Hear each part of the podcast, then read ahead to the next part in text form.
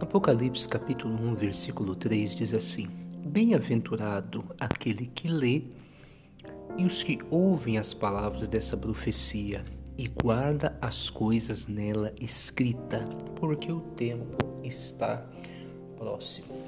A Bíblia ela é muito clara dos benefícios que a palavra tem para nós. E Aqui ela fala de três coisas específicas que temos que prestar atenção sobre a palavra. Primeiro que começa falando bem-aventurado.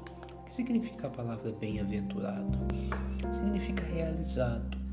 Então, se eu quero me realizar na vida, eu não posso excluir a palavra da minha vida, do meu dia a dia, das minhas decisões. Eu tenho que fazer três coisas específicas quanto a ela. Primeiro que diz, eu tenho que ler. Você precisa ler a Bíblia. Você precisa ler a palavra. É, tem muitos livros que falam sobre a palavra e é muito bom ler. É muito bom a gente ler sobre tudo para termos informações.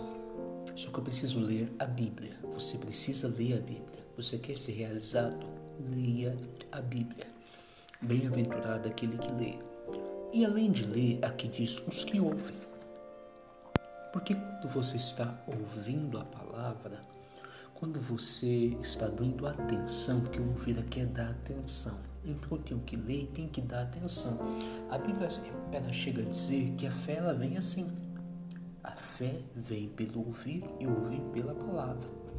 Então eu tenho que ler a Bíblia, eu tenho que ouvir, eu tenho que dar atenção à palavra. Eu não posso ler por ler tenho que ler e dar atenção a ela. Eu tenho que meditar naquilo que a palavra fala.